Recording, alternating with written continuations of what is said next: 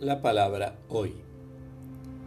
Jesús dijo a Nicodemo, Nadie ha subido al cielo sino el que descendió del cielo, el Hijo del Hombre que está en el cielo.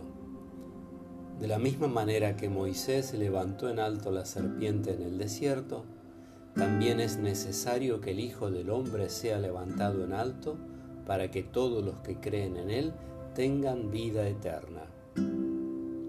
Sí, Dios amó tanto al mundo que entregó a su Hijo único para que todo el que cree en Él no muera, sino que tenga vida eterna. Porque Dios no envió a su Hijo para juzgar al mundo, sino para que el mundo se salve por Él.